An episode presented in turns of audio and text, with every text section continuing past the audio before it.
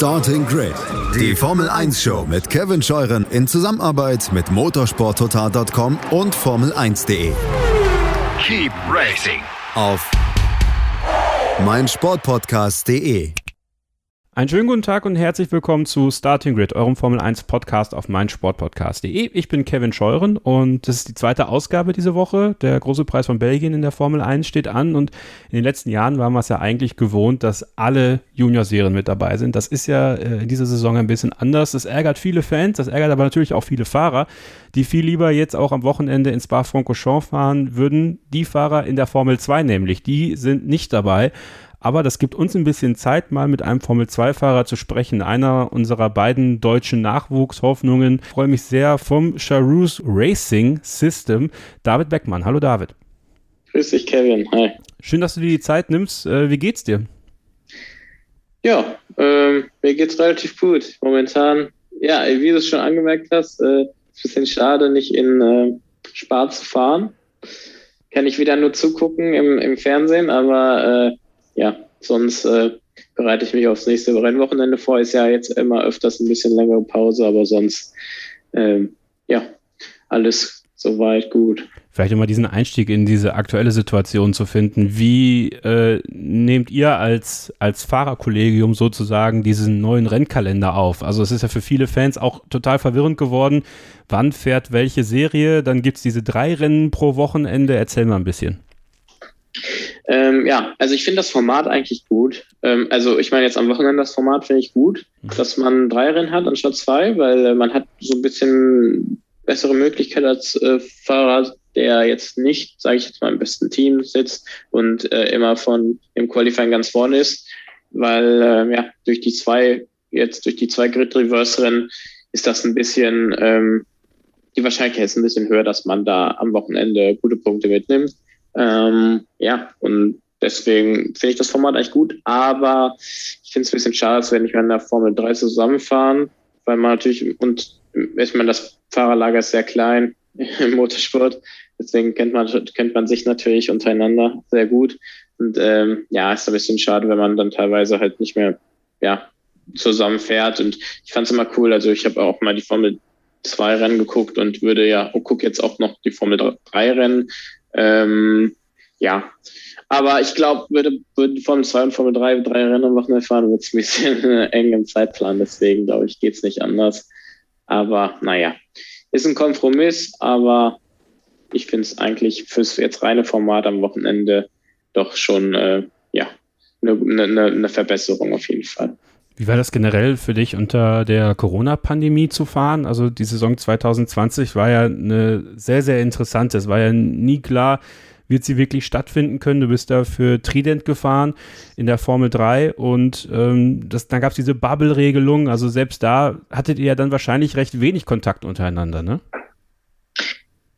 Ja, auf jeden Fall. Man musste sich echt, äh, ja, man musste richtig aufpassen, ehrlich gesagt, weil am Anfang ähm, ich glaube, also 2020 in der Formel 3-Saison, da war das ja sowieso noch, da, da kam Corona ja gerade raus und äh, hat sich da, äh, da kamen die ganzen Hotspot-Gebiete und man musste halt als Rennfahrer schon aufpassen, weil sich doch ein paar, also man hat immer da gehört, oder der MotoGP, das, oder der Formel 3, Formel 2, ein paar Fahrer haben sich infiziert und konnten da nicht fahren. Ne? Also es ist jetzt schon äh, dann am Ende ja sogar Hamilton ne? und der ähm, in Silverstone, der Stoll. Also man hatte da natürlich auch als Fahrer echt äh, Angst, dass man sich infiziert. Deswegen hat man, also, beson also besonders ich habe da sehr stark auf mich geachtet, wo ich mich äh, begebe und habe mich dann teilweise gar nicht mit Freunden getroffen, weil die Saison so wichtig war. Und zu der Zeit hatte man ja auch diese Triple Headers, drei, also drei Rennen hintereinander direkt am Wochenende. Ähm, ja, und deswegen, wenn man dann einmal sich infiziert, dann ja, ist man direkt aus, kann man direkt das Rennen nicht mehr fahren, ne? weil die Rennen so nah beieinander lagen. Aber es war schon eine ganz schöne Herausforderung. Ähm, aber ich denke, wir haben es sehr gut gemeistert und ich bin auch ähm, da echt zufrieden. Also die Form 1 hat das richtig gut geplant und ähm, die Veranstalter von den Rennen haben da echt gute Leistungen ähm, ja, haben die das, die haben es gut gestaltet, sagen wir es mal so. Und das war ja schon echt äh, äh, ja, ganz schöner Turbo-Modus, den die da eingeschaltet hatten zu dem Zeitpunkt. Wir, wir, Fans, wir spekulieren immer nur so ein bisschen, was bedeuten eigentlich Tripleheader? Also für Teams, für ja. Fahrer. Also das ist ja, also klar, wir, was bedeuten Tripleheader ist klar. Also drei Rennen in mhm. drei Wochen, logischerweise. Genau. Aber so rein von der Anstrengung her, kannst du uns da mal so ein bisschen mitnehmen, was, was das für dich als Fahrer, aber auch für deine Mechaniker zum Beispiel alles so bedeutet? Ja, also wenn man jetzt ähm, Tripleheader ist, wenn man jetzt so einen Tripleheader hat und zwei Rennen an einer Rennstrecke hat, dann geht's noch. Aber wenn man jetzt einen Tripleheader hat und ähm, ähm, zum Beispiel Silverstone Spar Monza oder so fährt. Ich weiß jetzt nicht ganz genau. Ich glaube, sowas hatten wir mal 2018, aber es war nicht Spar. Ich bin mir nicht sicher, welches Rennen war. Aber ähm, da hatten wir, glaube ich, vor Monza noch ein Rennen, wenn ich mich nicht irre. Silverstone, ähm, Silverstone Ungarn und Belgien? War das Silverstone Ungarn und ja, Belgien? Ich bin mir nicht ganz sicher. Aber wir hatten auf jeden Fall mal so einen Tripleheader und das waren unterschiedlichen Rennen. Äh, letztes Jahr war es ja dann zum Beispiel, das erste Tripleheader war ja äh, Red Bull Ring, Red Bull Ring, Budapest, da geht's dann noch, ne, weil man das erste Wochenende vor Ort bleiben kann. Aber wenn man dann an drei Rennwochenenden, also die drei Rennwochenenden an verschiedenen ähm, Locations stattfinden, dann ist das für den Fahrer eigentlich nicht so schlimm, aber für die Mechaniker ähm, echt hart. Also und äh, auch für den Trucky, der da den, den LKW fahren muss. Also das ist schon eine enorme äh, Herausforderung, weil die dann Sonntagabend noch losfahren zur nächsten Rennstrecke, dann sind die Dienstag da, ähm, dann müssen die Mittwoch alles aufbauen ähm, und Donnerstag ist ja schon Trackwalk, ne? Also das ist schon echt, ähm, echt ganz schön viel, was man da den Mechanikern verablangt. Äh, äh, ja, sage ich mal. Äh, Im Endeffekt, ähm, ja, die, man ja, fordert die schon ganz schön heraus, kann man ja sagen. Aber ich muss sagen, ähm, jetzt über die Jahre ist das jetzt öfters passiert, deswegen haben sie sich so ein bisschen dran gewöhnt. Aber für die Fahrer geht's eigentlich. Aber ist, ist, ist trotzdem interessante, äh, inter, interessante, ähm, interessante Sache, so drei Rennen hintereinander, weil äh, man sich natürlich als Rennfahrer dann auch so ein bisschen wohler fühlt, muss ich sagen, im Auto, ne? Wenn man halt immer drinnen bleibt und dann ist man, ja, ist jeder Fahrer auf so einem Level, ne?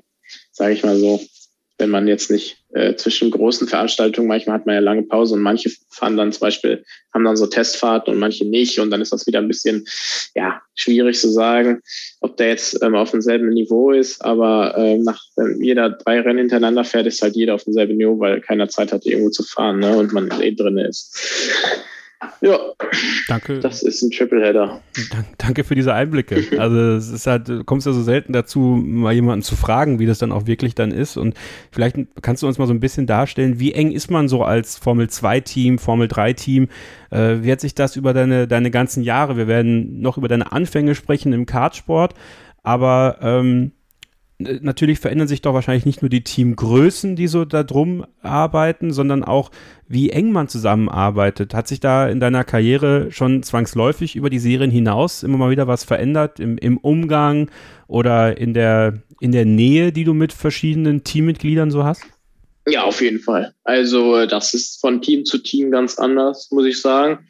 Ähm, kommt natürlich auf die Person an.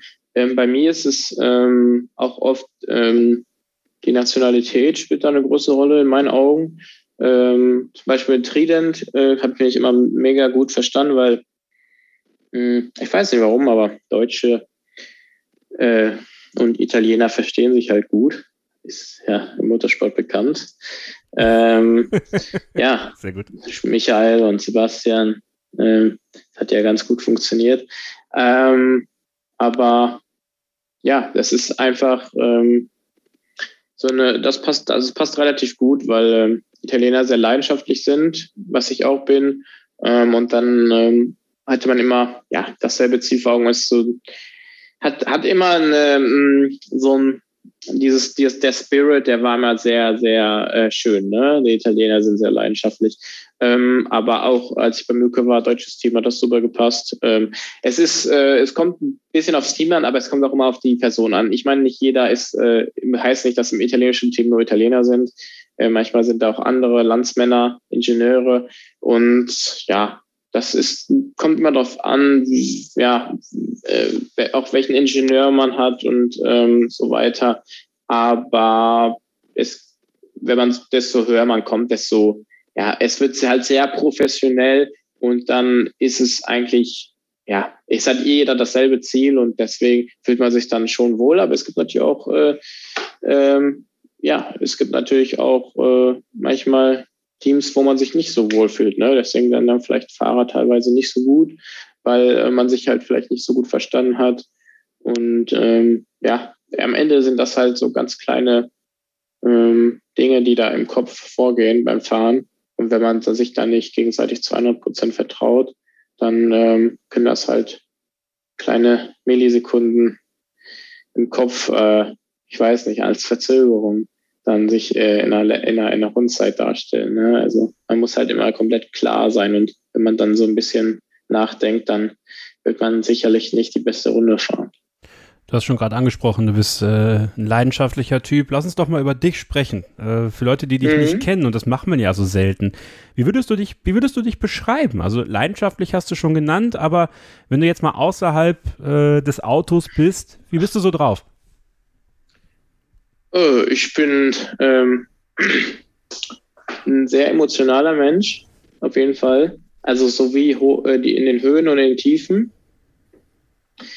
Ähm, ja, und sonst äh, sehr ehrgeizig.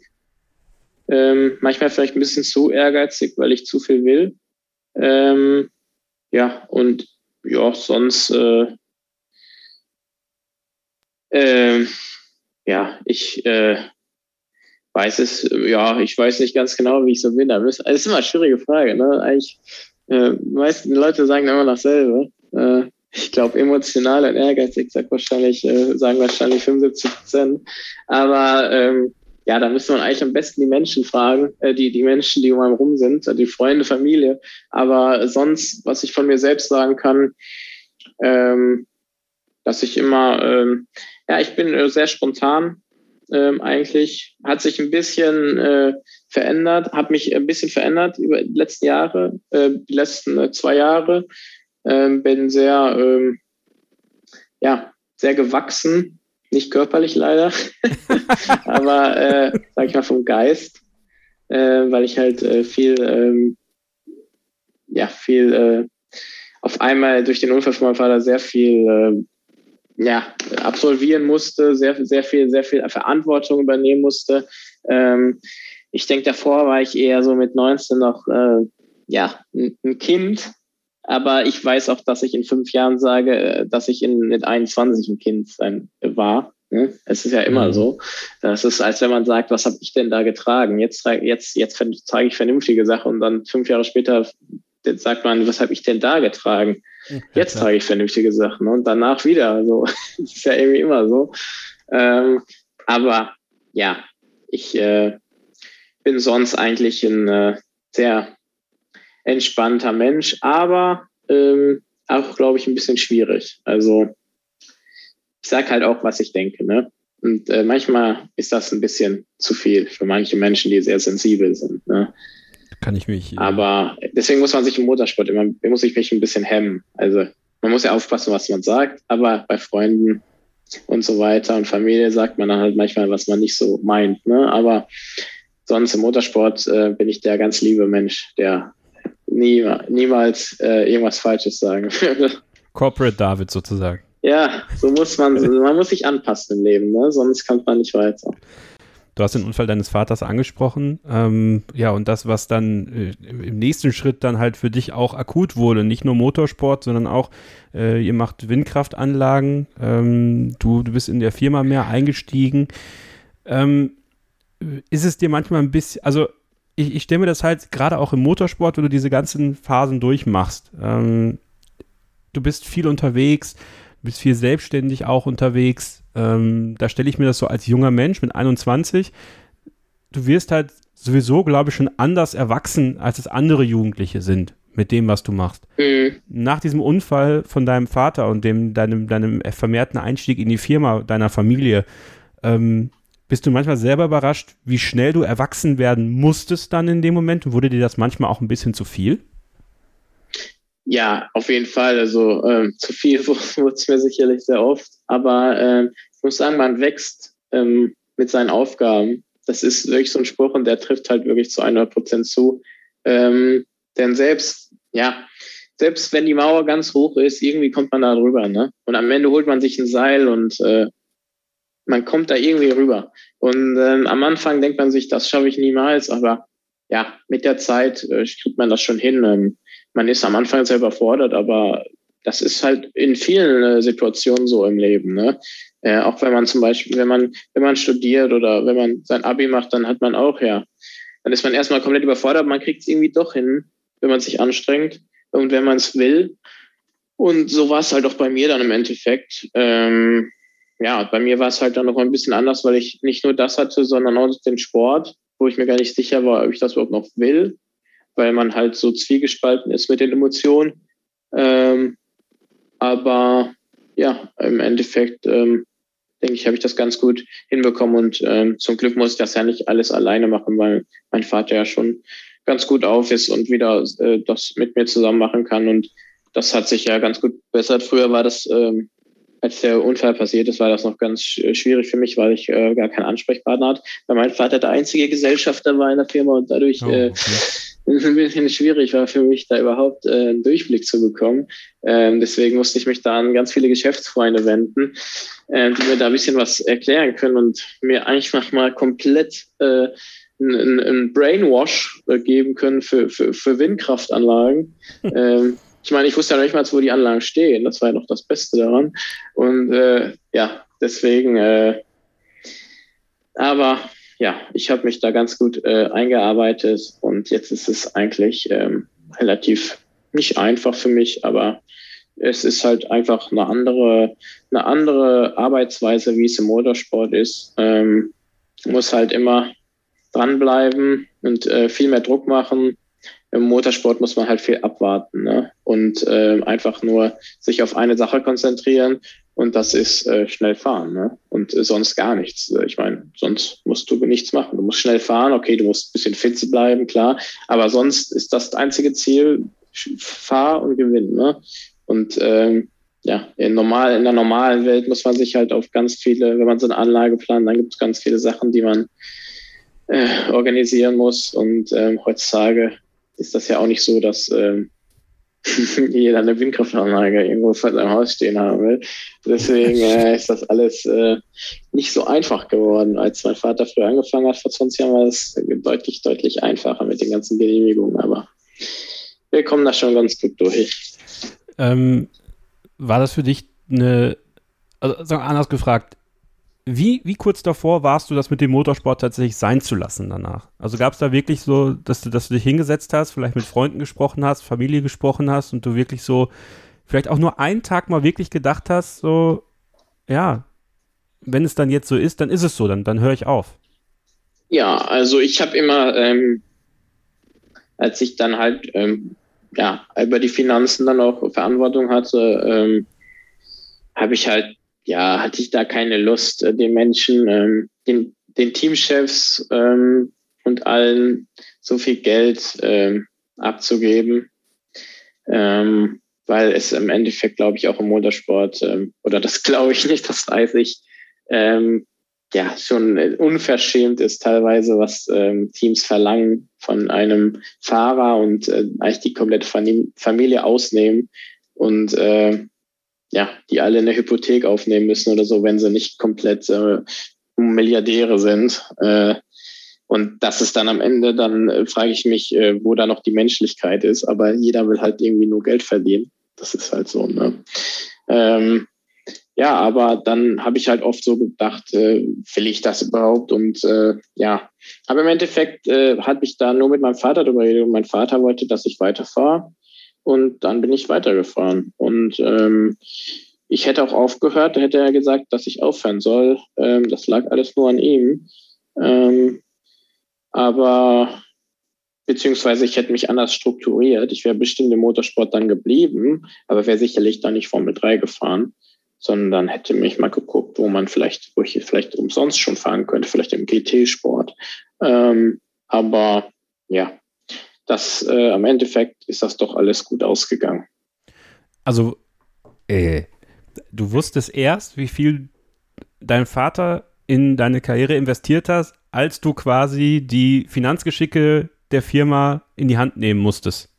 Ja, also ich, ich wusste, ähm, ich wusste, was die Saison teilweise so grob kostet, aber ich wusste auch nie, wie viel Geld ich äh, von Sponsoren habe. Also mein Vater hat mich da nie so involviert, ähm, was ich auch verstehe, weil man, ich denke, ich also ich hätte es auch nicht, ich hätte meinem Sohn, habe ich ja nicht, noch, äh, noch auch nicht, nicht äh, gesagt, äh, was das alles kostet und so, äh, weil ja, der Fahrer soll sich nur aufs Fahren konzentrieren und das ist auch richtig so, äh, weil das genug Arbeit ist. Äh, das ist, ja, ich meine, ein, ein, ein, professioneller Tennisspieler, der konzentriert sich auch nur aufs Spiel ne?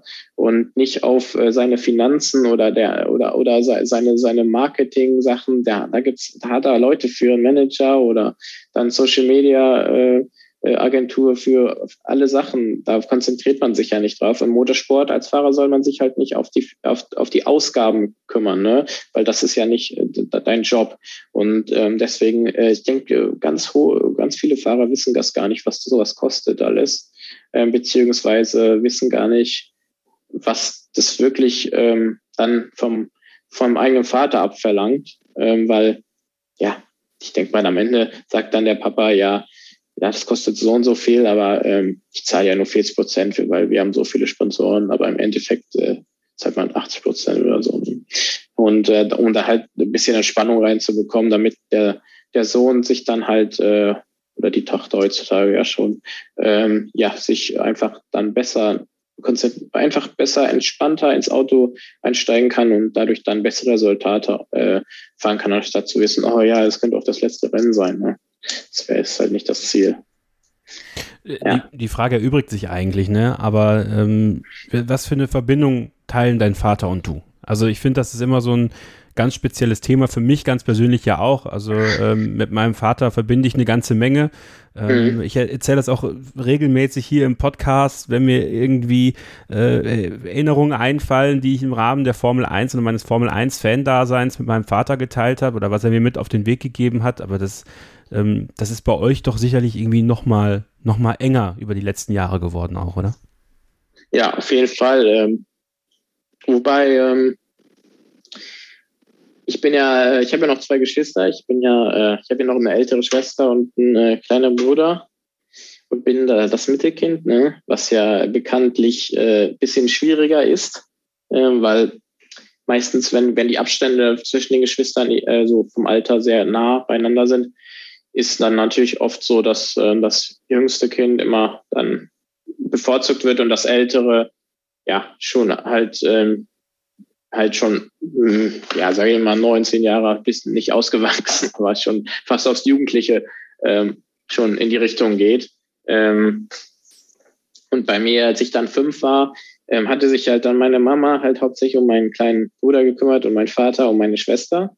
Ähm, und äh, dann wurde ich so ein bisschen vernachlässigt. Ähm, ich, ich kann mich da gar nicht dran erinnern, weil äh, ich habe da keine, äh, keine Memories von. Und ich weiß dann nur noch, das war mein erster, äh, mein erster, meine erste äh, Erinnerung ist, dass ich mit meinem Vater dann äh, mal in die Ostsee gefahren bin, 2005. Und äh, dann hat das auch alles dann, äh, weil mein Vater dann gesehen hat, dass aus mir, ja, das ist war schon ein Problemkind. Ja, war wirklich schon ein Problemkind. Ähm, hab sehr viel kaputt gemacht. Ähm, wollten mich, äh, der Kindergarten wollte mich auf einen anderen Kindergarten schicken, weil ich äh, nicht so lieb war zu den anderen Kindern. Aber es war halt, äh, wenn ein Kind halt äh, wenig äh, Zuneigung bekommt, dann ist das halt, ähm, dann, ja, dann, dann, dann entwickelt sich so ein Kind ein bisschen falsch, ne, in die falsche Richtung. Aber dann hat sich mein Vater seit 2005 nur noch um mich gekümmert. Also ich denke, es war auch, ja, es war dann ein bisschen äh, blöd für meine Geschwister, muss ich sagen. Ähm, aber meine Schwester war ja schon zu dem Zeitpunkt ähm, acht, was ja schon mal ein bisschen besser ist. Und ähm, davor hatte sich halt mein Vater nur um meine Schwester gekümmert, was, also das heißt, sie hatte eigentlich dann eine relativ gute Zeit und mein Bruder wurde halt komplett noch von meiner Mama dann ähm, versorgt. Ähm, und dann hat sich das entwickelt, da hat sich mein Vater nur noch um mich gekümmert und ähm, dann sind wir, dann bin ich auch auf Kart, dann bin ich da erstmal Kart gefahren, ganz zufällig an der Leikartbahn, weil wir einfach mal gedacht haben, was machen wir heute? Und dann äh, hat mein Vater gesagt, sollen wir mal Kart fahren gehen? Und dann äh, ist da meine Leidenschaft äh, entstanden. Ne? Und dann hat sich das über die Jahre, waren wir ja jedes äh, Wochenende, jedes Wochenende an der Rennstrecke eigentlich. Und ähm, ja, dann äh, baut sich natürlich so eine extreme Freundschaft auf. Ne? Mein Vater ist auch mein bester Freund, ganz klar. Und äh, es weiß sicherlich keiner so viel wie er, aber das ist halt äh, durch so viele äh, positive, aber auch negative Ereignisse im Leben verbindet das halt sehr viel dann. Ne? Und dann, äh, ja, dann baut man so ein Verhältnis miteinander auf. Ne?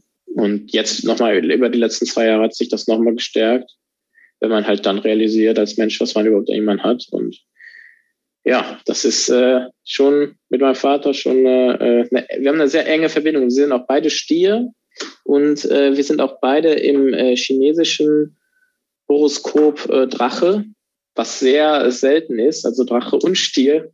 Äh, deswegen sind wir auch exakt gleich. Also. Also, äh, genau gleich. Auch dieselbe Stimme. Meine Mutter weiß gar nicht, wer redet. also, ja, ist, ist relativ witzig, ja. Oh, echt schön. Echt schön, David, ey. Das äh, ja. finde ich, find ich super. Bist du das einzige Kind der Familie, das es in den Motorsport getrieben hat? Ja, auf jeden Fall. Also mein, wobei ich muss sagen, mein Bruder ist mal gefahren. Ähm, da war ich, da war ich zehn oder neun, da ist mein Bruder mal Kart gefahren mit meinem alten Kart. Und der war sogar relativ schnell. Ähm, aber mein Vater hat das äh, nicht unterstützt, weil er wohl schon wusste, wo die Reise hingeht finanziell äh, weil das ja schon damals im Kart schon, schon eine große Summe war für, für, für so ein kleines, also so ein Mini-Kart. Ähm, und deshalb hatte mein Vater das dann nicht gemacht. Hat die, hat die zwei äh, Motorsportsöhne die Richtung von zwei Motorsportsöhnen nicht gewagt. Was auch auf jeden Fall die richtige Entscheidung war, weil ich kenne da äh, zwei Rennfahrer, die da, wo der Papa, also Renn, zwei Rennfahrer, wo der Papa das gemacht hat. Und äh, ja, das beide mussten dann am Ende finanziell dann aufhören. Ne? Hast du eine enge Verbindung zu deinen Geschwistern? Ja, auf jeden Fall. Also bei mir ist mit meinen Geschwistern und meinen Eltern alles super. Schön. Da ist auch überhaupt kein Neid, was auch echt äh, Wahnsinn ist eigentlich, weil wenn man mal bedenkt, wie viel Geld da in so Motorsport fließt, dass da kein Neid entstehen kann, ist eigentlich unmöglich, ähm, weil die Kinder, ich meine, ne, mein, mein, mein Bruder ist Fußballer, ähm, der will ja auch äh, dann immer, ja, halt, ich weiß es nicht, am Endeffekt ähm, geht es dann halt um, um, um Fußballausrüstung äh, und so weiter und, äh, ne, und äh, neuesten Schuhe und so weiter und, und so ein Champions League Ball und weiß noch von ganz früher äh, so Sachen, ja, da, da, äh, da, da, da, dann, dann ist das so, ja, nee, das ist zu teuer. Äh, vielleicht nicht unbedingt, weil, weil man es, ähm, weil mein Vater das nicht äh, kaufen wollte, weil das Geld nicht da ist, sondern einfach, weil er es nicht einsieht. Und dann sagt mein Bruder, aber der David, der, da, da kostet das auch alles so viel. Ne? Aber ähm, sonst muss ich sagen, das waren immer, immer so, so mini, so ganz kleine Momente, wo da vielleicht, da ist nicht Neid entstanden, aber einfach so in Frage, warum, warum ist das so teuer beim David und, und äh, ähm, Warum haben wir so, können wir sowas nicht machen? Oder äh, aber ich muss sagen, dass eigentlich sonst äh, besonders äh, jetzt in den letzten Jahren, wo, wo ich, wo die meine, meine Geschwister dann gemerkt haben, dass das wirklich ernst ist, dass es nicht einfach nur ein Hobby ist, sondern dass ich dann auch vom Kart in den Formelbereich gewechselt bin, da, da ist nur Unterstützung. Also ich bin da echt dankbar, äh, weil ich das kann man eigentlich gar nicht abverlangen. Also ähm, das, selbst wenn da Geschwister richtig neidisch sind und so, kann man das verstehen, ne? weil äh, das ist halt am Endeffekt so viel Geld, was da ver verloren geht. Ne? Das geht ja wirklich verloren. Also man weiß ja am Ende nicht, ob das was wird. Ne? Und ähm, deswegen ist das schon echt eine tolle Unterstützung, wenn man die in der Familie hat. Ja. Ist es, also woher kommt denn die, die Motorsportleidenschaft deines Vaters? Also war der selber mal irgendwie in seiner nee, Jugend? Nee, null. Gar, gar nicht. Nee, ich meine, äh, also wie gesagt, mein Vater baut Windkraftanlagen, äh, beziehungsweise betreibt Windkraftanlagen. Ähm, also der baut die nicht, ne? Okay. Äh, der lässt die bauen und von großen Herstellern und dann betreibt er die und verkauft den Strom.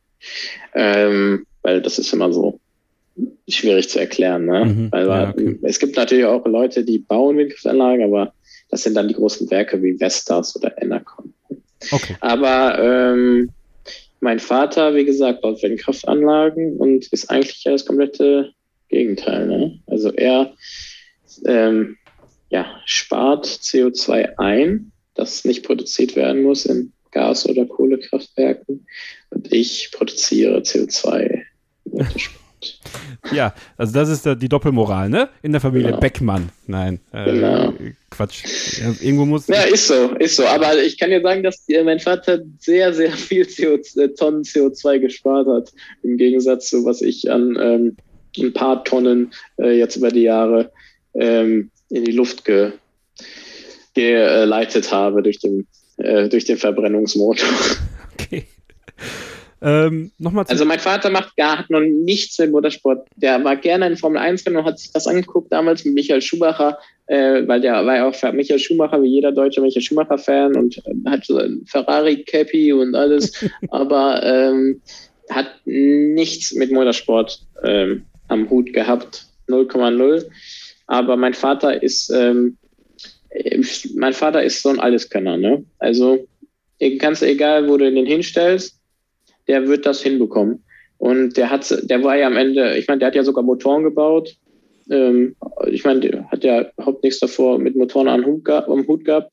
Der äh, hat, äh, war mein Mechaniker. Mein, ich meine, ich war, bin mein Vater war mein Teamchef, mein Mechaniker, mein Tuner. Ähm, ja, ne, äh, mein, mein, mein, mein Sponsorenmanager, kann man so sagen. Äh, also, äh, der hat ja dann auch die ganzen Verträge ausgehandelt, alles Mögliche. Also, man könnte schon fast sagen, Jurist. ähm, ja, der hat das alles alleine gemacht, weil mein Vater, ähm, äh, deswegen ist er auch alleiniger Gesch Geschäftsführer bei uns, weil mein Vater ähm, keinen Menschen über den Weg traut so richtig. Und der möchte lieber alles selbst in der Hand haben. Da hat er zwar mehr Stress, aber dann weiß er, dass er es auch äh, ähm, in der Hand hat. Ne? Ähm, deswegen, äh, der ist so ein ganz, mein Vater ist ein richtiger Kontrollfreak, also richtig extrem. Ähm, und deswegen äh, bin ich dann auch nie beim anderen Team gefahren, sondern immer, äh, ja, äh, äh, Konstrukteur war Robin Beckmann und Fahrer war David Beckmann. Ne? Ja. So, sah, so stand das auf dem Papier. Familiengeschäft, Motorsport, Beckmann. Ähm, Genau. Nochmal zu dir. Was für eine Musik hörst du so? Ich höre, ähm, ich höre gerne ähm, Juice World und ähm, ähm, Triple X und Post Malone, also so ein bisschen entspanntere Musik, ähm, aber immer meistens amerikanisch.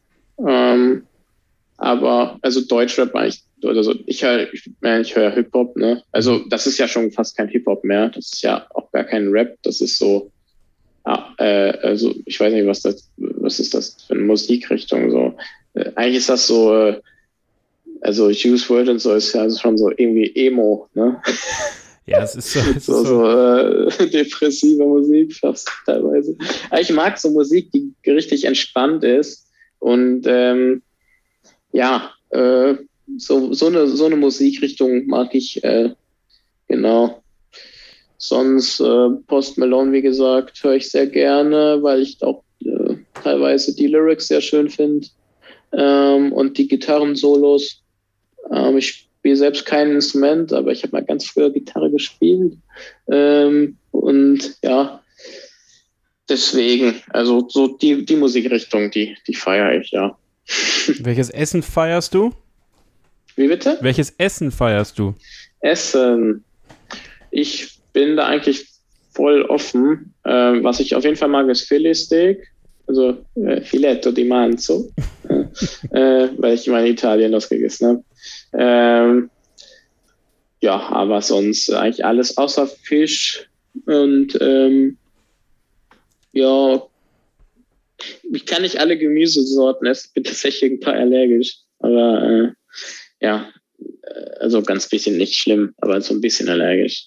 Aber ähm, ja, genau. Also äh, äh, Filetsteak ähm, bin ich dabei und sonst aber auch Pizza oder Nudeln gerne. Also ich bin da eigentlich, bin da so so so äh, nicht so leidenschaftlich was Essen angeht. Also Hauptsache ist so, äh, ist ganz gut, aber es muss jetzt nicht die, ich bin eigentlich so der Italiener, ne?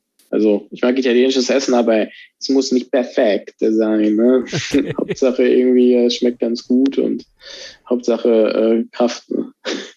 Was ist dein, dein Lieblings, äh, dein, dein, dein größtes Hobby neben dem Motorsport? Ein größtes Hobby neben dem Motorsport. Das ist eine, ähm, ist eine schwierige Frage, weil ich glaube, also ich muss sagen, ich, äh, ich ähm, treffe mich echt gerne mal äh, mit Freunden und wir unternehmen, aber wir sitzen da nicht so rum und äh, gucken da irgendwie Serie oder so, sondern richtig was unternehmen. Ich bin ja nicht, ich bin ja, äh, ich wohne ja in Hagen, also ähm, zum Beispiel fahren wir nach Düsseldorf oder so und unternehmen dann was. Also einfach so ein bisschen was unternehmen, das ist eigentlich so mein Hobby. Also sonst habe ich da auch, aber ich sonst auch nicht so oft. Also ähm, auch nicht äh, irgendwie jedes Wochenende oder so, sondern ich bin auch echt gerne einfach zu Hause und äh, ähm, mach den Garten. das ist halt mein Hobby. Okay. Ja, ist auch gut. Ist auch gut. Äh, also ich bin, äh, ja, äh, ich kümmere mich sehr gerne um unseren Garten, ähm, ja, und pflanze sehr gerne ähm, Bäume und Raritäten. Aber ähm, sonst ja, die zwei Dinge. Sonst so, so ein Sporthobby habe ich jetzt nicht. Ne? Ähm, ich kann, also Golf finde ich auch sehr schön, spiele ich auch manchmal, aber ich bin da eher so die Niete, also ich kann nur Abschlag. ähm, aber es macht ganz viel Spaß eigentlich, sonst, ja. Aber am meisten Spaß macht dir natürlich der Motorsport. Äh, du bist 2006 in den Kartsport eingestiegen. Ähm, ja, 2006. Der junge Mann war da fünf Jahre, sechs Jahre ja, und mhm. äh, fing an. Kannst du dich noch an dein allererstes Mal im Kart erinnern? Und äh, ja. Wie hat sich das, wie hat sich das dann gezeigt, dass, dass du da wirklich so ein Talent für hast? Mein allererstes Mal im Kart war sogar Ende 2005. Äh, und das war in der Leikartbahn.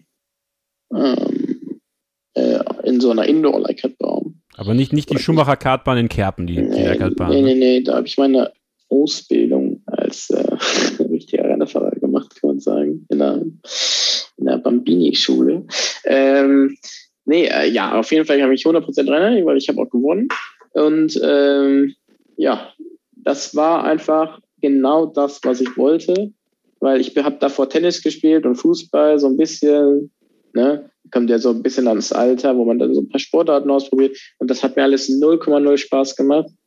Ähm, und das Motor, der Motorsport, das war genau das, was ich wollte, weil äh, von Anfang an wusste ich das, weil äh, Geschwindigkeit einfach, einfach Geschwindigkeit. Das, äh, das ist das Einzige, was mich ähm, interessiert, ist, das ist Geschwindigkeit und sonst nichts. Also ähm, deswegen, ich guck, ich mag ein paar Sportarten, aber ich interessiere mich für eigentlich keine Sportarten, außer da geht es um richtig Geschwindigkeit.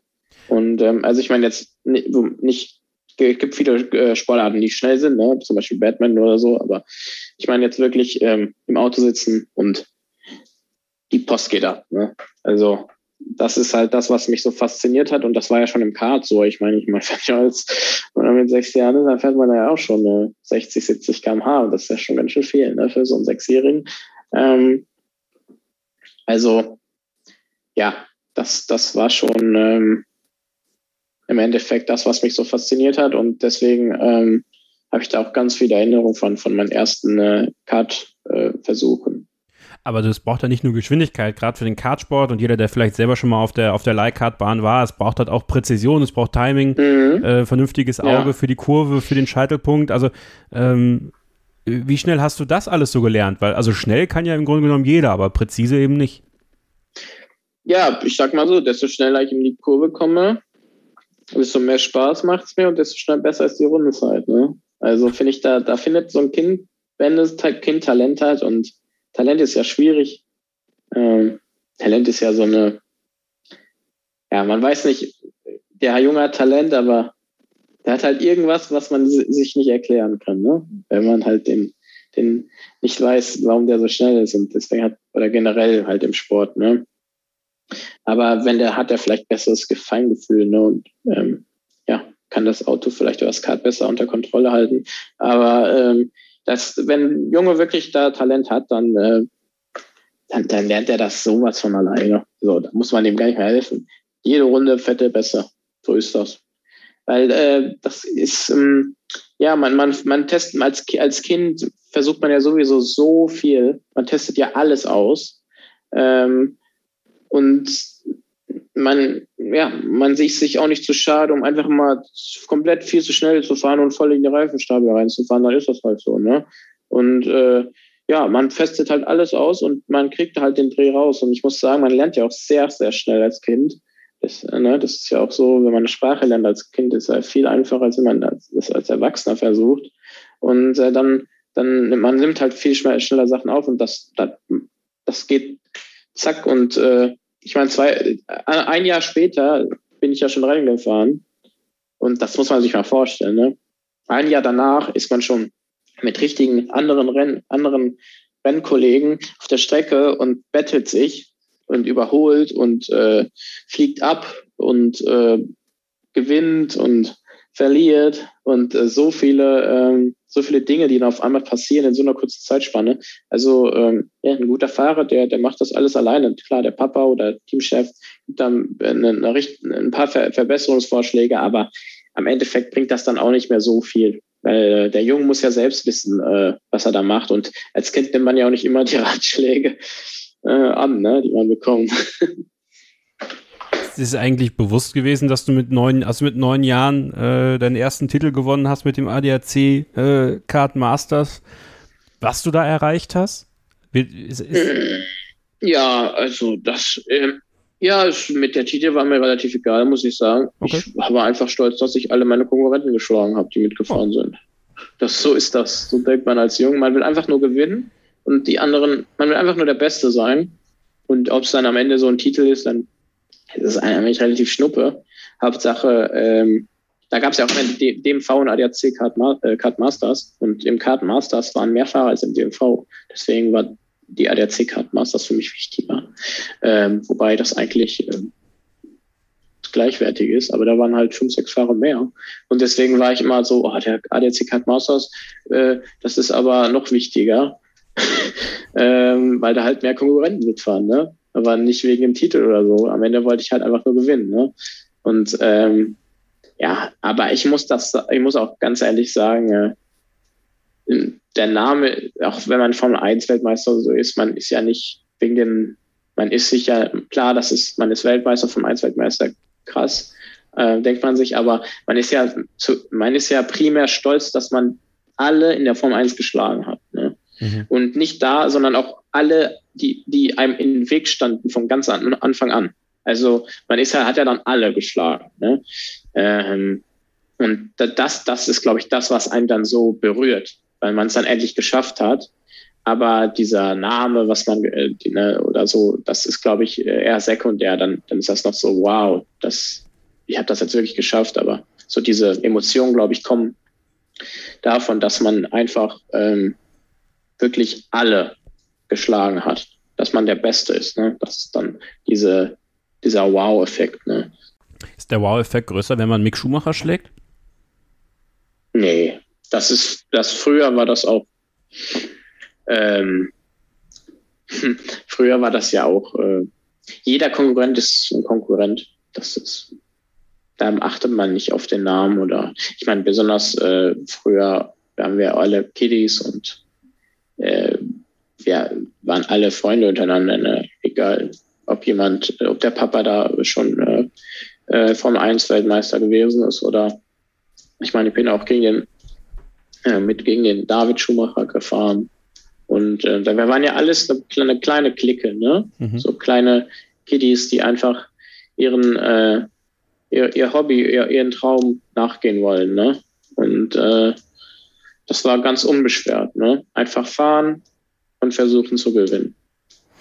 Also wird da manchmal zu sehr von außen. Also wenn jetzt so einer wie ich so doofe Fragen stellt, wie ist das wichtiger, einen Schuhmacher zu schlagen, äh, ist das immer mehr von außen und äh, ihr untereinander, ihr seid auch heute noch cool miteinander und, und wenn ihr euch seht, ist es nett und man, man spricht ja, vielleicht von, über damals genau. nochmal. Ja, genau. Schön. Ja, so muss es ja eigentlich sein. So muss es ja eigentlich sein. Ja, ich denke, das ist auch in jedem Sport so. Also selbst wenn später mal, der Ronaldo da, der, der Ronaldo Junior irgendwo da spielt, dann wird sicherlich nicht auch ein, ja, ich denke, vielleicht im Fußball ist es noch ein bisschen anders, weil man sich da nicht so kennt untereinander. Aber wenn man vielleicht schon unter den, im selben Club aufgewachsen ist, dann und vielleicht, keine Ahnung, äh, der, der Freund da äh, sehr berühmt ist, ähm, ist man trotzdem, das ist für einen nichts anderes als ein Konkurrent oder vielleicht dann ein, ein, Mitspieler, ne? Mhm. Ein, ein, ein, Kollege. Ne? Also da macht der Name dann auch nicht mehr viel aus. Du bist dann in den Formelsport gewechselt. War für dich immer dieses übergeordnete Ziel, Formel 1-Fahrer zu werden? Ist es das heute noch? Also früher war das immer so, 100 Prozent. Ähm, aber man, muss, man wird älter, man wird realistischer und ähm, ja, ähm, die Ziele, ich denke, mh, alle Jungs, die noch ein bisschen jünger sind, das ist für die auf jeden Fall das Ziel und da sollte man auch dran festhalten. Ähm, aber wenn man dann älter wird und es ist so, wenn man halt alle, ähm, wenn man halt keine, keine, ja, sich nicht um, um nichts kümmern könnte, einfach nur fahren muss, dann bleibt das auch das Ziel. Aber wenn man dann einfach realisiert, ähm, was das alles, ähm, was das alles für ein finanzieller Aufwand ist und wie viele Sponsoren man suchen muss und so weiter, wo man sich eigentlich gar nicht drum, drum kümmern muss als Fahrer, dann merkt man so, ja, das ist schon sehr unrealistisch, teilweise dann. Ähm, aber das kann sich auch von heute auf morgen ändern. Das ist ja auch so ein Sport. Ne? Also, wenn man dann auf einmal, keine Ahnung, ein Rennen gewinnt und davor ganz gut gefahren ist, ein Rennen, dann in so ein Junior-Programm kommt, dann ist auf einmal wieder das Ziel da. Ne? Das geht halt zack, zack. Ne? Und ähm, heutzutage, das ist auf jeden Fall nicht mehr mein einziges Ziel, weil ähm, man einfach jetzt auch, ich, ich bin ja nicht mehr, ich bin 21, ne? Das ist zwar noch jung, aber im Motorsport ist das gar nicht, oder im Sport ist das halt gar nicht mal so jung. Und man muss sich dann auch mal Ziele, Ziele setzen, die realistisch sind. Ne? Also ich mache immer gerne so Ziele, Plan A, B, C und ähm, guckt dann, was da so möglich ist. Ne? Und ich denke, das ist ganz eine ganz gute Strategie, wenn man sowas fährt, wo man einfach um zu, das Ziel ist es auf jeden Fall im Motorsport zu bleiben, ähm, aber ja, man darf sich nicht den Kopf verbrechen, wenn, äh, zerbrechen, wenn es nicht die Form 1 wird. Und heutzutage ist es ja auch nicht so, äh, ich habe es nicht in die Form 1 geschafft, weil ich nicht gut genug bin. Ne? Das ist das ja einfach nicht. Weil ähm, meistens ist es so, ich bin nicht in die Form 1 gekommen, weil ich das Geld hatte. Und das ist halt ein bisschen ähm, das Traurige an dem Sport. Aber ja, der Motorsport ist halt finanziell sehr abhängig. Und äh, ohne Geld geht's nicht. Und ähm, deswegen ist, muss man sich am Ende auch nicht schämen, wenn man das nicht geschafft hat. Und äh, ja, das weiß ja auch jeder. Und ich meine, man muss ja nur in die Formel 1 gucken, wer da alles fährt. Also da fahren ja nicht so viele mit, die ähm, wirklich nur durch Talent da reingekommen sind. Ne? Immer weniger, leider. Das ist wahr. Das ist wahr. Du bist für zwei ähm, Talentschmieden in deiner, in deiner Anfangszeit im Formelsport gefahren, Mücke Motorsport und Van Amersfoort Racing. Mhm. Ähm, was hast du bei diesen beiden Teams ganz besonders gelernt, was, was dir heute noch hilft? Also, das ist ja eine, ein sehr hoher Grad der Professionalisierung dann auch schon ähm, in, in jungen Jahren. Ist das etwas, äh, was du für dich erst noch lernen musstest? Also, die, das vielleicht auch ein bisschen das Wilde vom Kartsport abzulegen für dich ganz persönlich? Ja, auf jeden Fall. Also wenn man so in den Formelsport wechselt, dann, dann kommen so Daten dazu und Streckenbegehungen und so, so, so war sowas, so Dinge und äh, Meetings. das kennt man ja alles gar nicht vom Kartsport. Also zumindest zu der Zeit nicht. Heutzutage ist das ja auch schon so im Kartsport. Ähm, aber früher, als ich noch gefahren bin, da war das einfach das Kart setzen und fahren. Und ähm, ja, ich, äh, ja, so, so war das. Ne? Und äh, jetzt, ähm, es geht halt um viel mehr und ähm, natürlich muss man dann auch viel erwachsener sein. Ich denke, das ist dann auch ein Riesenproblem, einmal so eine Umstellung, weil ich meine, mit 16 oder mit 15 war ich ja sogar in der Formel 4, da ist man ja nicht erwachsen oder nicht mal ansatzweise. Ich meine, man ist ja nicht mit, mit 20 erwachsen.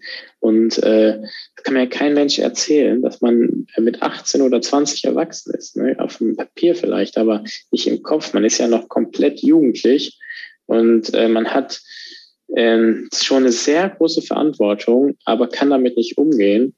Und wenn, und im Sport muss man halt schon mit 15 so Situationen meistern, äh, mit jeder Sportart eigentlich. Ne? Mal, Fußballer müssen auf einmal von heute auf morgen werden die einfach ähm, aufgenommen in so einen Top-Club und dann müssen die sich ganz anders verhalten. Ähm, ist noch nicht was, wie sie Interviews, äh, äh, wie sie sich in Interviews darstellen, aber die müssen sich halt einfach perfekt darstellen, weil die jetzt so eine Aufmerksamkeit und auch dann am Ende eine, eine Präsenz äh, vom, vom Verein ähm, zeigen. Und dann muss man so ein, ja, so ein Aushängeschild halt, ne? Und da muss man halt auf einmal so sich komplett ändern und das will man eigentlich gar nicht, weil man, man ist ja noch jung und äh, ist so, wie man ist, ne? Aber man muss sich da stark umstellen und das ist das Schwierige äh, immer, äh, besonders auch an einem Motorsport, äh, weil man dann mit so vielen Dingen konfront konf äh, konfrontiert wird. Ähm, ja, jetzt kann ich schon gar nicht mehr reden, so viel rede ich. ähm, ja, aber es ist am Ende sehr viel Input, den man bekommt und ähm, den Output den kann man dann manchmal nicht wiedergeben. Ne? Und äh, so Datenanalyse, Datenanalyse, Analysen zögern sich dann in die Länge und dann hat man gar nichts davon mitbekommen als junger Mann. Äh, und dann ja, äh, weiß man nicht überhaupt, äh, was man überhaupt da jetzt im Meeting gelernt hat. Und, aber das kommt alles mit der Zeit. Aber das, klar, desto schneller man damit äh, klarkommt und sich verbessern kann durch diese ganzen Punkte, weil das sind ja alles Sachen, die man macht, um sich zu verbessern, ne? Streckenbegehungen, Datenanalysen und so weiter.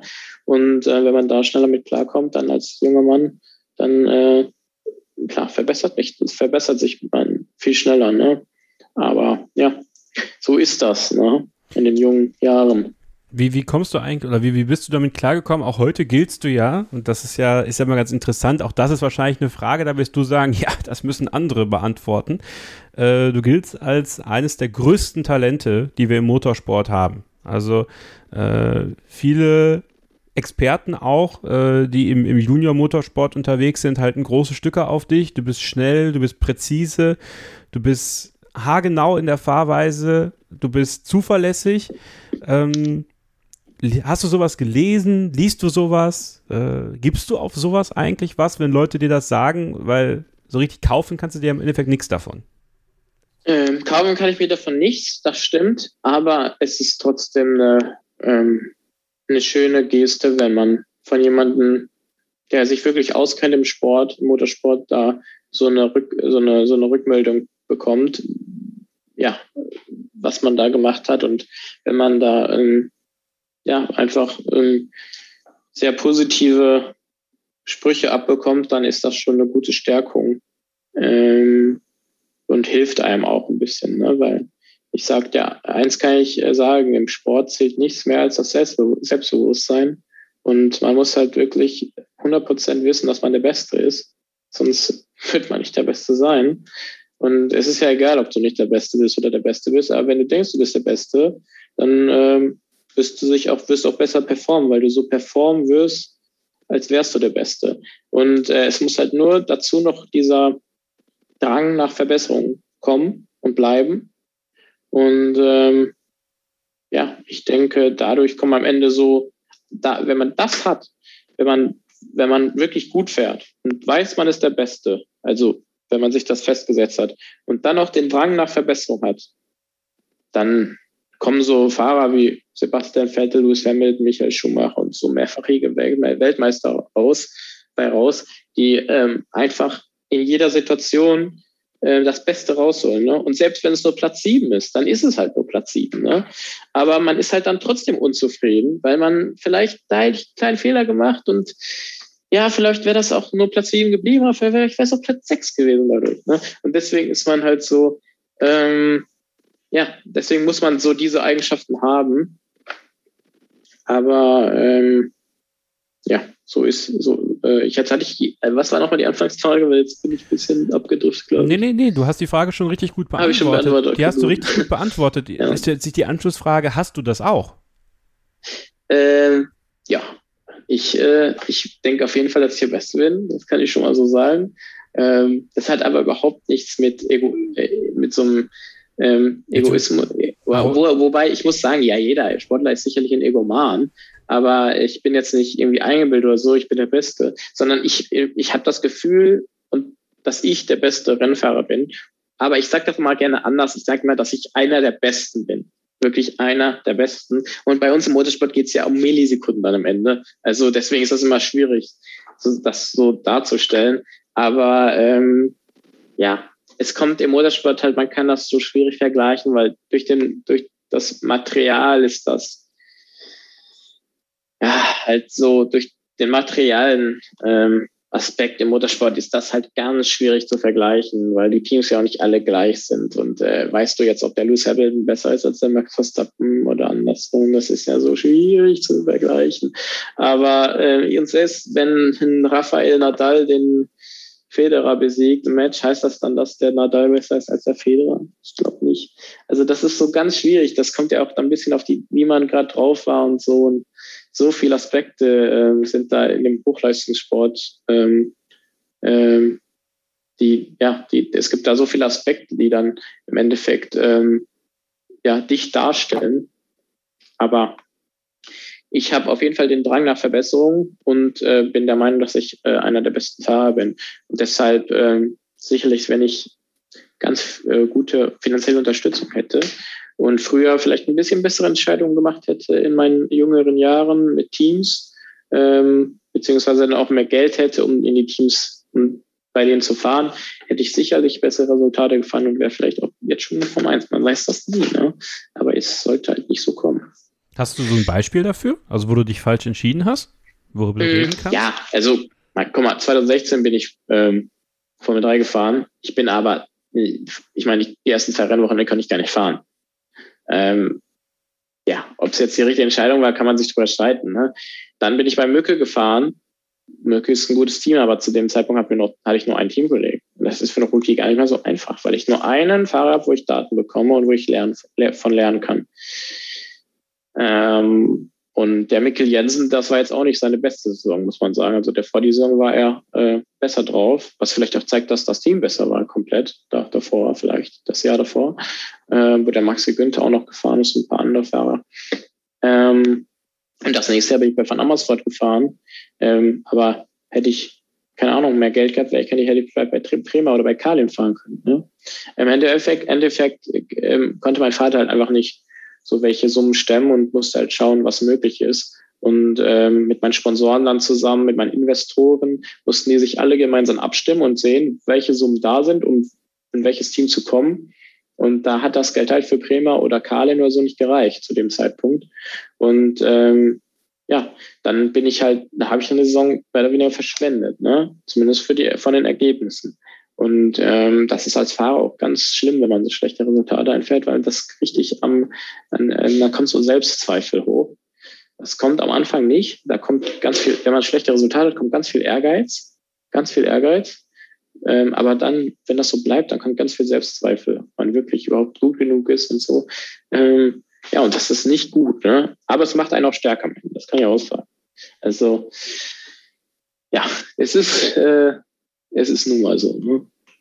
Wenn man so auf deiner Webseite david-beckmann.de, äh, da kriegt man immer die, die, die ersten Informationen oder die wichtigsten Informationen über deine Karriere, über dein, dein, deine Lage gerade aus erster Hand mal in deine Vita schaut. Da steht, äh, zwischen 2015 und 2016, Beckmann wird Red Bull-Athlet. Äh, da mhm. haben, sich, haben sich auch einige bei uns in den Gruppen, haben sich gefragt, warst du Red Bull Junior mal irgendwann? Also ich war nur Athlet, das ist so eine äh, vereinfachte Form von einem Junior. Also man hat eigentlich alles, was ein Junior bekommt, aber nur finanziell ein bisschen weniger Support. Ähm, aber sonst alles gleich. Also man hat die ganzen Trainingscamps und so Sachen. Ähm, ja, und den Helm. aber man, das Auto muss nicht in Red Bull Design sein und ähm, der Overall auch nicht. Ja, das ist so eine vereinfachte Form. Ähm, zu dem Zeitpunkt gab es diesen Athletenstatus und ähm, der wurde dann aufgelöst Ende 2017, ähm, weil Red Bull nur noch im Vierradsport äh, Profi, professionell Vierradsport nur noch das Junior-Team haben wollte und keine Athleten mehr. Und dann äh, war es das, weil ich nicht gut meine Resultate waren nicht gut genug und deswegen bin ich ins, nicht ins Junior-Team gekommen Ende 2017. Weil 2017 war nicht so ein gutes Jahr. Krass. Also Theorie, also ja, auch das ist, ich finde, ist natürlich immer schwierig. Ne? Gerade im Motorsport ist dieses Was wäre, wenn, Konjunktiv, Gelaber extrem schwierig, weil es einfach so schnelllebig ist.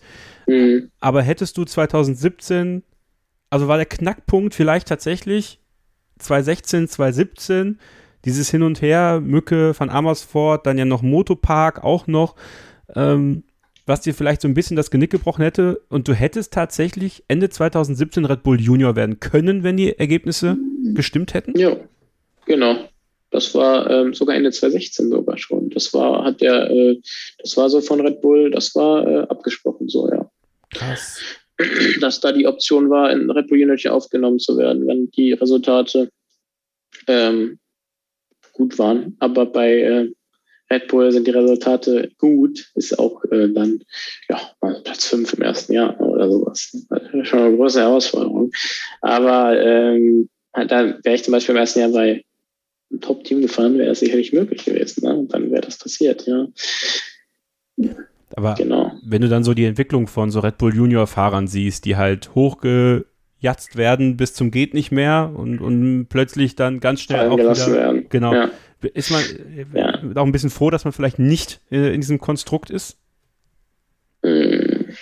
Man muss halt einfach hm, den Druck aushalten können. Ne? Und wenn man das nicht kann, dann kann man es nicht. Aber ich finde es am Ende auch schade, dass, also ich denke, die, bei Red Bull ist das ein bisschen zu extrem teilweise, was die machen mit den Junioren. Ähm, ich meine, wenn du im Junior, wenn du teilweise ein schlechtes Jahr hast, bist du raus. Ne? Und ja, ich finde das ein bisschen extrem, ehrlich gesagt, weil äh, der Sebastian hatte auch nicht im Juniorsport immer die die besten Jahre. Der hat auch mal teilweise schlechte Jahre gehabt und ähm, wird auch nicht entsorgt. Ne? Also ich finde, ähm, ja, bei Mercedes zum Beispiel ist das ein bisschen entspannter. Ähm, aber die äh, haben nicht so viele Junioren. Ne? Oder bei Renault, bei Alpine, da äh, bleiben die auch selbst nach einem schlechten Jahr noch drinne. Aber ich glaube, bei Red Bull, da haben wir sich jetzt auch ein bisschen entspannt. Also ähm, ja, ich glaube, äh, gab, gab gute Beispiele, wo das ein bisschen extrem war. Aber ähm, jetzt ähm, die Junioren, die dabei sind, die sind jetzt ja auch schon ein bisschen länger dabei. Also genau. Wie aufregend war das für dich, im Rahmen der Formel 1 äh, zu starten? Also da kriegt man ja auch als, als Jugend, jugendlicher Fahrer ne, ich glaube, wir können festhalten, ich bin 30, David, ich bin auch noch nicht erwachsen. Also du hast noch viele Jahre Zeit, erwachsen zu werden. Äh, aber äh, das stelle ich mir halt auch nochmal aufregender vor, ne? Du bist da im, du bist da im Paddock, du bist da unterwegs, du bist so irgendwie, du kannst die Formel 1 schon riechen, schon schmecken, aber musst natürlich deine Leistung bringen. Also in der, in der Formel 3 und jetzt in der Formel 2.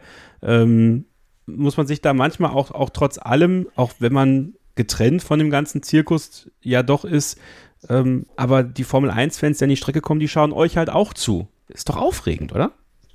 Ja, als ich erstmal in der Formel 1 Wochenende war, weil ich noch, also gefahren bin 2018 in Barcelona in der GP3-Serie, da äh, war das echt geil, muss ich sagen. Weil da hat man auch die direkt mal Sebastian gesehen, wieder. Ich habe den schon öfters gesehen, aber ähm, ja, einfach so random, ne? weil unser Fahrerlager schon direkt neben der Formel 1 Paddock ist. Ne? Und ähm, ja, man, das ist, und alle anderen Fahrer halt auch, ne?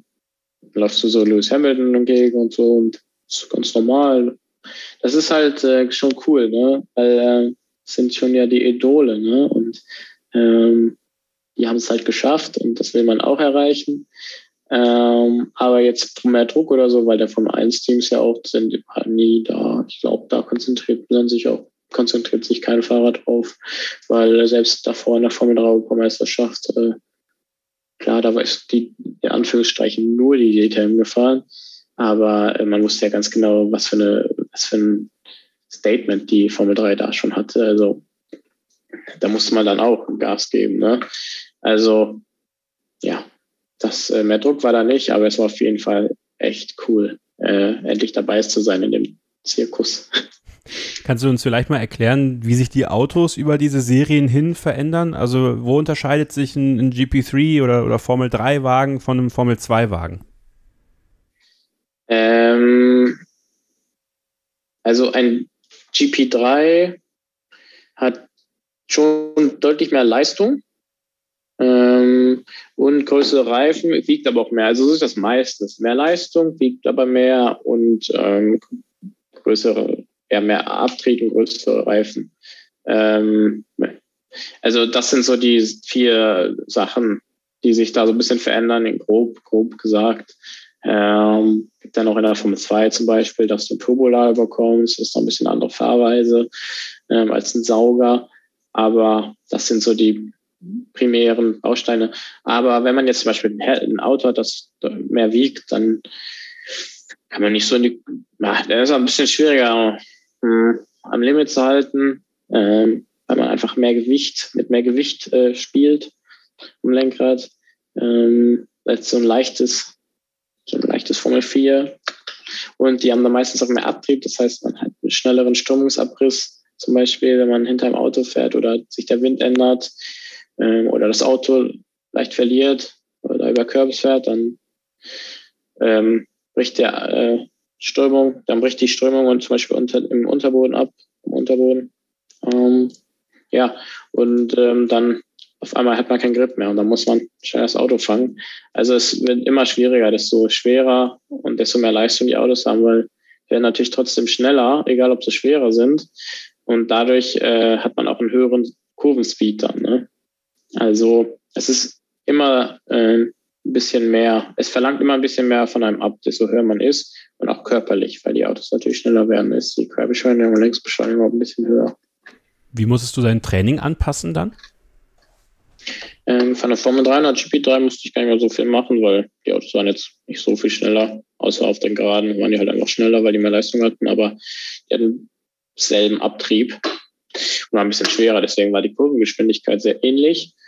Ähm, aber in der Formel 2 zum Beispiel jetzt musste ich mich ganz schön anstrengen. Also musste ich viel im Winter arbeiten, an, an mir arbeiten, weil ähm, Formel 2 schon deutlich schneller ist als Formel 3 Auto. Ähm, ich meine, wir haben ja schon 26 PS wiegen sieben, also vollgetankt mit Fahrer 770 Kilo, ne? Irgendwie so um den Dreh. Ähm, ja, es ist schon, ist schon, äh, geht, geht ab, ne? Und äh, besonders, wir haben Carbonbremsen, was einen großen Unterschied macht, wenn man viel später bremsen kann mit Carbonbremsen, weil du keinen ähm, du hast keinen ähm, äh, Hitzeverschleiß. Also wenn eine Stahlbremse warm wird, dann ist sie einfach nicht, nicht oder so heiß, richtig heiß wird, ist halt bremst halt nicht mehr so gut, als wäre sie nur warm. Ne? Ähm, aber so eine Carbonbremse, der macht das nichts aus, wenn die 1000 Grad warm ist oder so. Du bremst immer noch genauso gut. Du bremst ja sogar richtig gut. Der Wirkungsgrad von der Carbonbremse fängt ja erst perfekt an, ab 650 Grad ne? Celsius. Also dann äh, ist so dieses, boah, du bremst so spät und denkst eigentlich, das passt niemals, aber du bremst da und boom, ist verzögert. Ne? Und da muss man sich echt dran gewöhnen nicht nur körperlich, besonders auch äh, vom Kopf her, dass das überhaupt möglich ist. Ne? Weil man kann man gar nicht fassen, dass das möglich ist. Ich meine, das ist ja auch absolut krank. Ne? Ich glaube, ich, viele Zuschauer stellen das gar, können sich das gar nicht vorstellen. Ne? Ich meine, vom 1 Auto in Monza, das, das bremst bei 90 Meter, 80 Meter und fährt von, kommt von 340 auf 70. Ne? Das muss man sich mal vorstellen, was das für eine Verzögerung ist. Da gibt nichts auf der Welt, was so eine krasse Verzögerung hat. Auch kein Flugzeug beim, bei der Landung. Das ist äh, so extrem. Ähm, das ist ja schon fast wie ein Aufprall, ne, muss man sich vorstellen. Und äh, ja, das ist eine richtige, äh, das ist einfach auch ähm, ähm, vom Kopf. Ne, also ich finde, ich finde generell, dass äh, der Motorsport ist viel anstrengender für den Kopf durch die Geschwindigkeit, die da überhaupt möglich ist, äh, physikalisch, was man sich gar nicht vorstellen kann, weil man halt der Mensch ist dazu nicht ausgelegt, dass so welche Geschwindigkeiten und so welche G-Kräfte stattfinden. Ähm, und, dann, und dann muss man halt so schnell sein ne, und alles so schnell verarbeiten im Kopf. Und deswegen finde ich immer, dass, dass ähm, der Motorsport so, ähm, ja, so, so anstrengend für den Geist ist und den Kopf ist. Ähm, und körperlich natürlich auch, aber ich finde äh, viel mehr äh, tatsächlich äh, fürs Gehirn. Dann, dann möchte ich mal eine Frage anschließen. Ich, ähm, du kannst auch sagen, du möchtest nicht äh, über sowas sprechen. Du warst 2019 ja auch ins Bar vor Ort, als der, der Unfall von äh, mhm. äh, Antoine Hubert war. Ja.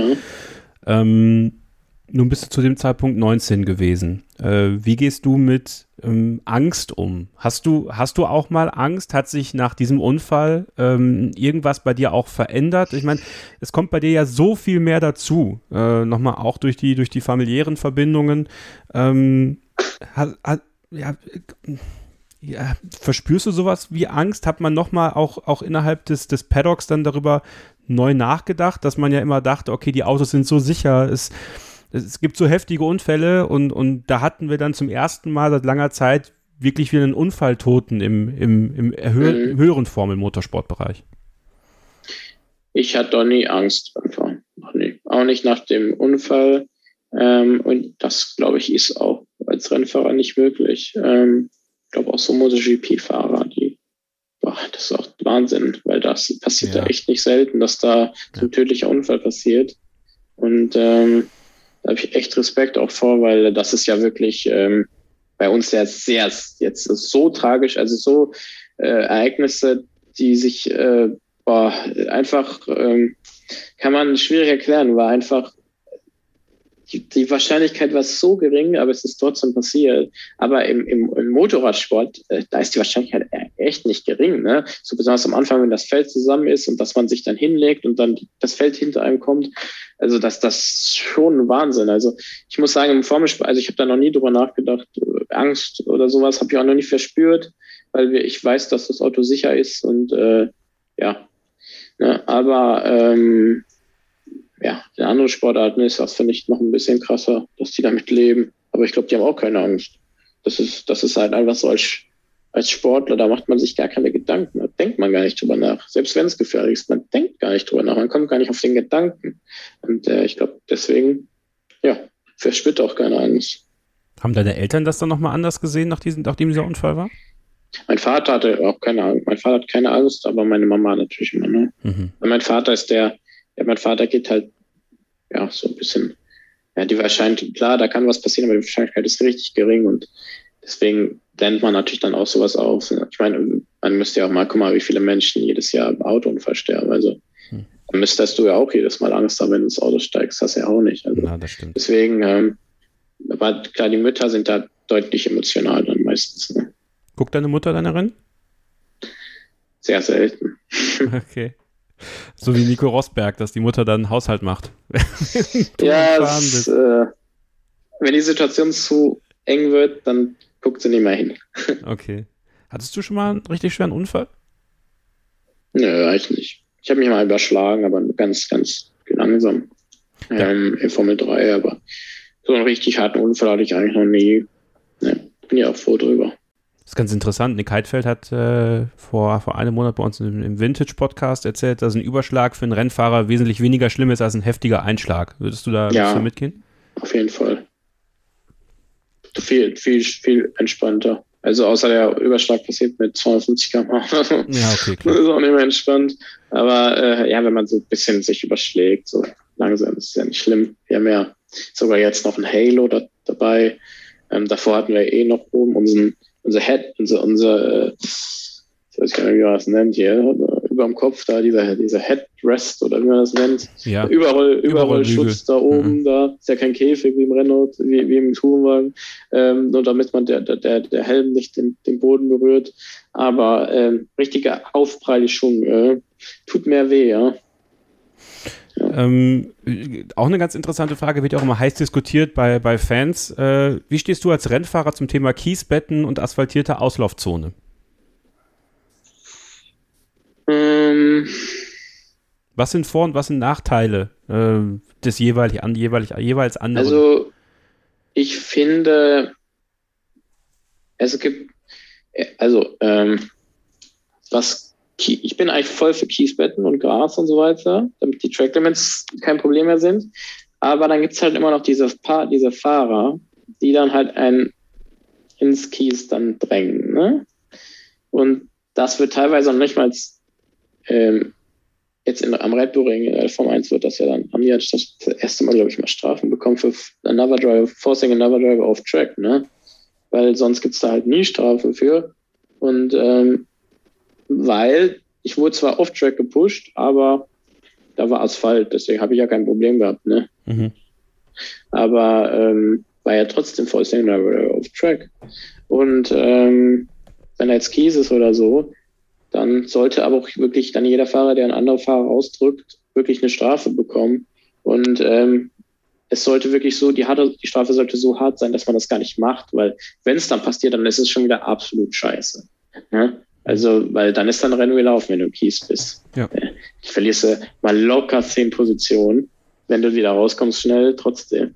Es ist halt dann komplett für die Katz ne, gewesen. Und ähm, da müssen, das kann man auf jeden Fall überall machen, Kies, dann können wir Motorradfahrer überall fahren. Aber ähm, da müsste die Regel auch ganz klar sein, äh, dass man da nicht die Karte Strafe bekommt, wenn man einen anderen Fahrer dann ins Kies oder ins Cars halt off-track pusht. Ne? Ähm, weil das macht man ganz gerne, damit der Fahrer dann ja, hinter ihm ist. Ne? Ja, weil ein, ein Kies ist erstmal kurz. Du bist äh, seit diesem Jahr in der Formel 2 für das tschechische Charus Racing System unterwegs. Äh, mhm. Wie zufrieden bist du mit deinem Einstand? Äh, wie, gefäll, wie gefallen dir die Autos? Und äh, ja, wie, wie schätzt du äh, den weiteren Verlauf der Saison jetzt noch ein? Ich bin, äh, ich bin eigentlich sehr zufrieden mit dem Team und mit meiner Leistung, außer in Silverstone. Da haben wir keinen guten Job gemacht. Da wäre echt mehr möglich gewesen denke, wir haben einfach so ein bisschen Probleme mit Quali, muss ich sagen, weil da sind wir einfach nicht, sind wir aber nicht schnell genug. Aus dem Bahrain, da war ein gutes Quali. Ähm, aber sonst ist da ein bisschen die Pace nicht gut. Ich äh, weiß aber auch nicht ganz genau warum. Das ist so ein bisschen, immer so ein bisschen ein anderes Balance-Problem. Ähm, aber im Rennen dann ist es immer top, ne? Also jetzt Dingen Silverstone bin ich ja dann auch Platz 8 gefahren im Rennen. Von ganzen, von da hinten. Also, ja, ist, äh, bis auf Silverstone bin ich eigentlich zufrieden und ich denke, dass die nächsten Strecken Monsters, äh, Monza, Sochi und äh, Saudi-Arabien, gut, kann ich gar nicht einschätzen, aber auch Yas Marina ähm, werden ganz gute, da werden wir gute Resultate erzielen, denke ich. Besonders weil auch Charus da ganz gut war. Also auch Yas Marina zum Beispiel mit Elo 2019 äh, waren die das in einem Quali Zweiter. Aber ähm, ja, ich kann auch nicht zu viel abverlangen, weil ich weiß auch, dass Charus auch nicht die finanziellen Mittel hat, ähm, so viel Investi so viel Entwicklungsarbeit reinzustecken wie andere Teams. Ne? Also das ist halt so ein bisschen wie in der Formel 1, wie, keine Ahnung, Williams und Ferrari. Ne? Ja, Williams hat halt nicht das Geld, um so viel zu entwickeln und zu testen wie Ferrari. Ne? Und dann sind sie auch hinter denen. Also so ist auch in der Formel 2 nicht so extrem. Ja, auch, auch äh, ganz schön paar Zehntelsekunden. Ne? Das stimmt, das stimmt. Ja, weiterhin viel Erfolg da, äh, sowohl für dein Dankeschön. Team als auch für dich ganz persönlich. Wir haben noch ein paar äh, Hörerfragen reinbekommen und äh, mhm. zum Abschluss würde ich dich einfach mit ein paar bombardieren. Äh, wir beginnen mit Timo. Er fragt, wer wäre, wenn du mal in die Formel 1 kommst, dein Wunsch-Teamkollege? Da könnte ich mir egal einen aussuchen. Ja, klar. Also ja, der klar. jetzt fährt, auch in, in Juniorklassen. Ja, klar. Ähm, Boah, Wunsch-Teamkollege, Wunsch-Teamkollege, muss ich mal ein bisschen nachdenken. Ah, ich wäre eigentlich gerne mit Lirim im Team, muss ich sagen. Lirim Sandelli. Weil letztes Jahr haben wir uns echt gut, also verstehen uns sowieso sehr gut und letztes Jahr beim selben Team haben wir uns super verstanden. Also so zwei Deutsche, glaube ich, in einem vom einzigen wäre sogar mal echt was Cooles. Ähm, äh, ich glaube, noch nie passiert. Das stimmt. Denke ich mal. Jetzt also, so auf die Schnelle. Horst Rosberg und Schumacher, ne, bei Mercedes. Ah ja, aber, klar, stimmt, das stimmt, stimmt, stimmt, stimmt. 210 bis 212. Ja, ja aber äh, sonst ist es, glaube ich, noch nicht oder sehr selten dann. Aber das wäre, glaube ich, echt cool. Also ähm, optimal dann noch beim deutschen Hersteller, das wäre natürlich dann echt cool. Aber ähm, ja, ich denke, sonst ist es mir aber relativ egal. Also ich verstehe mich mit sehr guten Fahrern, sehr vielen und guten Fahrern. Von daher gibt es da jetzt nicht unbedingt irgendwie Präferenz oder so. Ähm, also Lirim Zendeli hast du angesprochen. Björn fragt, äh, wie ist dein Verhältnis zu ihm? Das hast du ja beantwortet. Äh, wie ist das Verhältnis zu deinem Teamkollegen Samaya? Und äh, gibt es sonst noch Freunde im Grid, die du hast? Samaya ist alles äh, okay. Wir haben jetzt äh, nicht, äh, wir kennen uns ja nur seit diesem Jahr, deswegen sind wir jetzt irgendwie Buddies oder so. Aber ja, wir tauschen uns immer oft aus. Ähm, aber jeder geht seinen Weg. Aber wir haben jetzt kein äh, wir sind gute Teamkollegen ne, miteinander. Sonst andere Freunde, ja, ich bin gut befreundet mit, also ich habe so ein paar äh, gute Freunde im Paddock, wie zum Beispiel, äh, also jetzt im Formel 2 Paddock zum Beispiel Christian Lundgaard, weil wir halt 2019 mit ART zusammengefahren sind. Ähm, ja, oder zum Beispiel Markus Armstrong oder so. Ähm, Gibt es ein paar, ein paar, die man halt länger kennt, ne? Ähm, und dadurch halt, ja, irgendwie, ja, irgendwie, äh, äh, ja, sich einfach besser kennt und dadurch halt mehr redet ne, untereinander. Ähm, sonst müsste ich mal jetzt mal den Grid durchgehen, das weiß ich gar nicht mehr so viele. Ähm, bis auf Lirim, klar. Oder Roy Nisani, auch ein guter Freund von mir. Ähm, ja, weil wir zwei, weil er, äh, weil ich bei Trilan gefahren bin ja und er bei Trilan in der V2 war und deswegen, also es ist, halt, es immer so, ne, irgendwie. Oder man kennt sich halt von ganz früh von Karten, ne. Zum Beispiel mit Lando bin ich gut befreundet. Äh, Norris. Mhm. Nicht mehr so viel, weil wenn, ja, ist ja in der Formel 1 seit äh, 2019. Aber ähm, davor waren wir immer an denselben, im selben Fahrerlager meistens. Ne? Ist Lando für dich ein zukünftiger Weltmeister? Ja, warum nicht? Wenn, äh, wenn das richtige Team kommt, denke ich schon.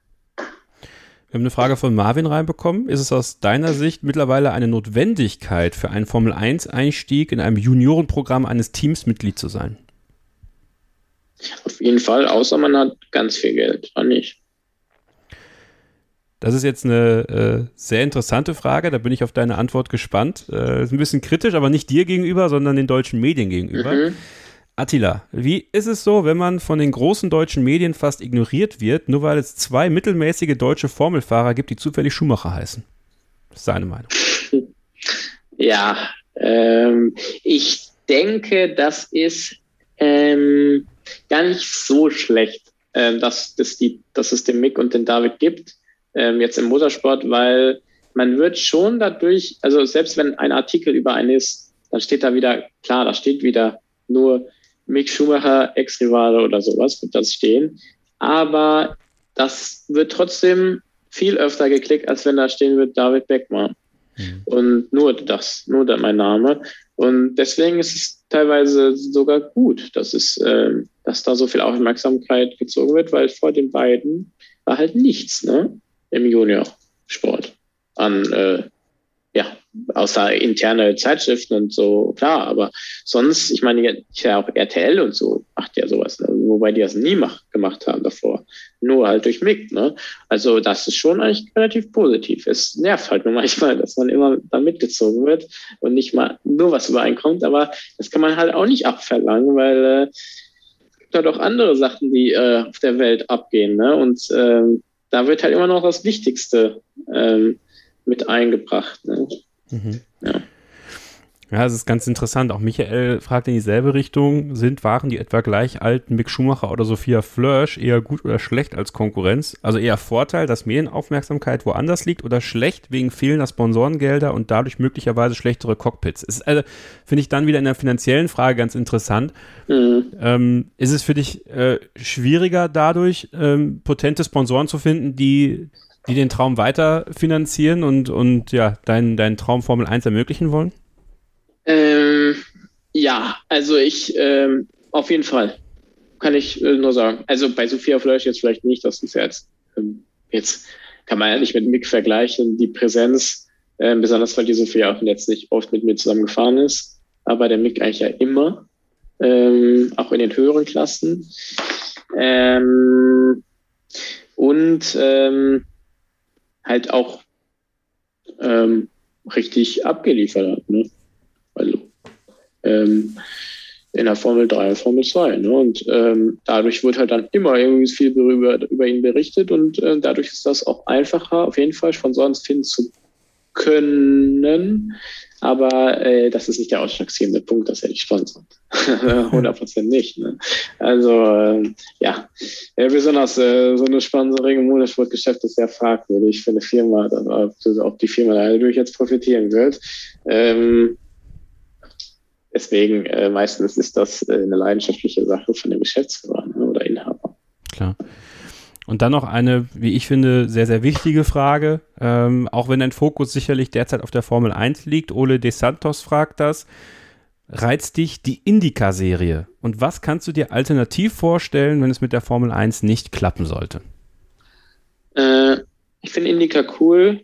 Ähm, ich denke, jetzt in den letzten Jahren ist echt das, ähm, auch das Leistungsniveau endlich mal relativ hoch geworden dort drüben. Es waren ja auch unzählige nicht unzählige, aber es fahren ja schon ein paar europäische Fahrer jetzt auch endlich damit. Ähm, aber ich denke trotzdem, dass es auch ein bisschen zu schwierig ist, für einen Europäer da reinzukommen. Ähm, aber andersrum ist es, glaube ich, für einen Amerikaner schwierig, in die Formel 1 zu kommen. Ähm, ja, aber ich, ich denke, sonst gibt es halt noch, ja, die DTM ist sicherlich noch möglich. Ähm, Formel E, Indica, Langstrecken, WEC-Weltmeisterschaft auch, die, die jetzt besonders auch dann die, wenn die LMPH, äh, LMDH äh, Autos kommen 2023, ist das auch sehr interessant. Also die Prototypen dann wieder.